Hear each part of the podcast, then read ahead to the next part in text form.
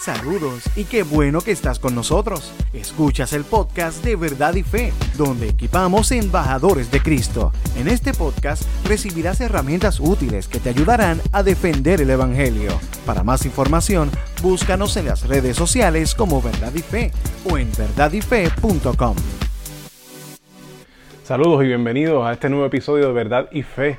Eh, mi nombre es Rick Lipset, director de este eh, Ministerio de Apologética Cristiana hoy quisiera ir a una pregunta bien curiosa que nos hicieron hace poco.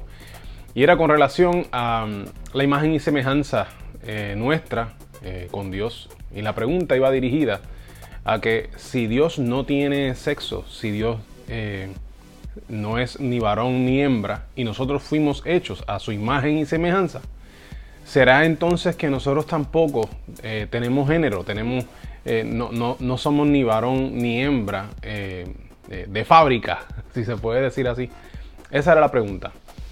Y quiero, quiero ir a contestar primero, para poder hablar de esa pregunta, tenemos que ver qué es lo que significa ser hechos a imagen y semejanza de Dios.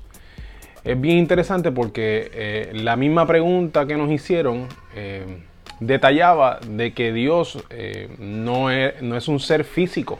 O sea, como Dios creó y Él es espíritu, pues significa que Él no tiene cuerpo. Cuando entonces la escritura habla que fuimos hechos a imagen y semejanza de Él, no puede estar hablando de nuestro cuerpo porque Él no tiene cuerpo.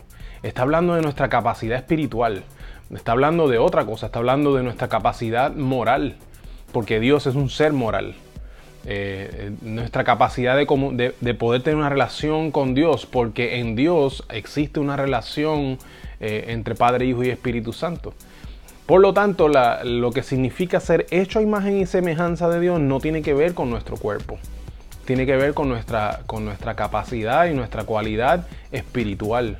Nuestra capacidad y cualidad no física de tomar decisiones morales, razonar, de poder pensar, de poder eh, eh, acercarnos con nuestras emociones hacia, hacia personas, hacia lo que nos rodea.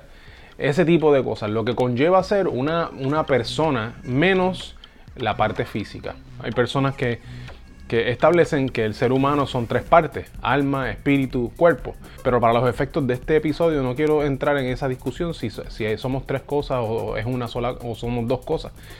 Lo que, lo que sí quiero establecer es que hay un componente que no es material y hay un componente que sí lo es y en lo que nos semejamos a Dios es en nuestro componente inmaterial. Como Dios no tiene sexo masculino o femenino, ¿significa que entonces nosotros no tenemos sexo mm, femenino o masculino?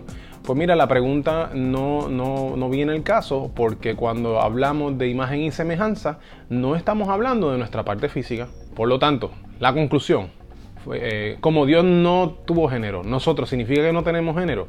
Nosotros somos hechos imagen y semejanza de Dios, es la contestación. Sí, pero no se, no, esa imagen y semejanza no está hablando de nuestro cuerpo, está hablando de nuestro componente espiritual.